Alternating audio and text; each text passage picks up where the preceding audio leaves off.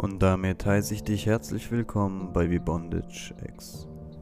In diesem Format werde ich wöchentlich eine Folge uploaden, in der ich einen Begriff zu dem jeweiligen Buchstaben erklären werde.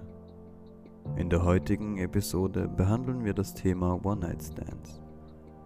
Was versteht man unter One-Night-Stand?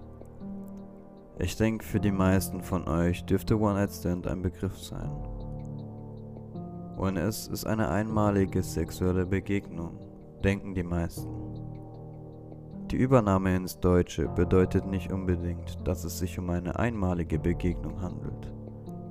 Aber in der Regel steht das One-Night-Stand für die Erfüllung der eigenen sexuellen Bedürfnisse und nicht unbedingt das Finden eines längerfristigen Partners. Was kann ein One-Night-Stand für Vor- und Nachteile haben? Alle Vor- und Nachteile von One-Night-Stands können auf die eine oder andere Weise geschildert werden. One-Night-Stands sind nicht immer schlecht. Man kann sogar viel über sich selbst lernen. Hier mal ein paar Vorteile. Keine emotionale Beteiligung. Der größte Vorteil an einem One-Night-Stand ist, dass man damit eine emotionale Bindung und somit auch meistens eine Beteiligung ausschließt. Es geht nicht darum, große Gefühle mit seinem Gegenüber zu erleben oder den Zärtlichkeitsaustausch im Vordergrund zu haben, sondern einfach nur das sexuelle Verlangen zu befriedigen. Ob man danach noch in Kontakt ist, muss nicht mehr relevant sein. Wenn er oder sie gut im Bett ist, kann man trotzdem den Kontakt aufrechterhalten. Der zweite Vorteil. Peinliche Momente müssen einem nicht peinlich sein. Stell dir vor, dir passiert etwas Peinliches während dem Sex, worüber du dich schämen müsstest. Da kann es dir in solch einer Situation egal sein, denn du wirst diese Person nicht mehr treffen.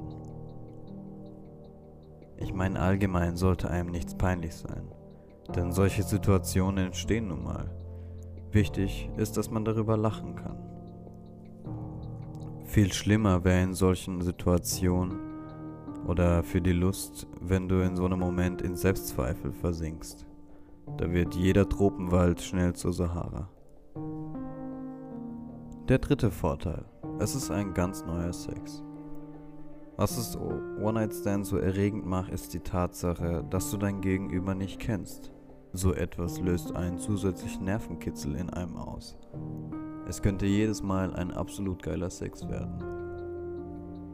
Seht das Ganze also nicht nur als sexuelle Befriedigung, sondern auch als Abenteuer. Der vierte Vorteil. Man bekommt einen deutlichen Ego-Boost. Ein One-Night-Stand gibt dir in dem Moment einen enormen Kick und einen Ego-Boost. Man fühlt sich danach einfach begehrenswert, weil es nicht viel gebraucht hat, um mit einer Person in der Kiste zu landen. Das sollte halt trotzdem kein Hauptargument sein, um mit jemandem solche intimen Momente zu erleben. Aber anmerken kann man es dennoch. Der fünfte Vorteil. Befreites Gefühl. Wenn du jemals in einer schrecklichen Beziehung warst oder zu lange in einer Beziehung verwickelt warst und diese endgültig beendet hast, fühlst du dich nicht wirklich befreit, oder? Ein One-Night-Stand kann tatsächlich dazu führen, dass du dich für diesen Moment in jeder Hinsicht völlig befreit fühlst. Aber so wie alles kann auch ein ONS mit äh, Nachteilen in Verbindung gebracht werden. Der erste Nachteil ist Syphilis und Co. Benutzt einfach in jedem Fall ein Kondom. Viel mehr muss ich glaube ich dazu gar nicht sagen. Der zweite Nachteil. Denk daran, ein One-Night-Stand ist jemand, den du nicht wirklich kennst. Das kann also ein Pro und ein Contra sein. Ich betrachte es aber eher als Betrug, weil die Person ehrlich gesagt nicht weiß, wer du bist, worum es dir geht und was deine größten Ängste und Erregungen sind. Und das ist nicht der Person geschuldet, sondern eher der geringen Zeit, die man sich kennt. Dritter Nachteil. Es kann auf jeden Fall zu einer schlechten Gewohnheit werden. One-Night-Stands können auch süchtig machen, besonders wenn du nicht in einer Beziehung bist. Gewohnheiten wie diese sind schwer zu brechen. Man kann sehr schnell diesen Nervenkitzel lieben lernen. besonders wenn du das Gefühl lebst, mit jemandem zu schlafen, den du nicht wirklich kennst. Es kann durch verschiedene One-Night-Stands zu so manchen peinlichen Situationen kommen. Sobald man nicht damit rechnet, jemand zum Beispiel in einem Einkaufsladen, äh, einer Veranstaltung etc. zu sehen. Ich persönlich hatte bereits One-Night-Stand und muss gestehen, dass ich den Reiz daran nicht wirklich nachvollziehen kann. Der Sex kann gut sein, ja, aber nicht umwerfend, wenn man sich eben nicht wirklich gut kennt. Wenn jemand schon weiß, was er möchte und das kommunizieren kann, dann ist es etwas anderes. Aber was bei anderen funktioniert hat, muss nicht bei allen gut sein.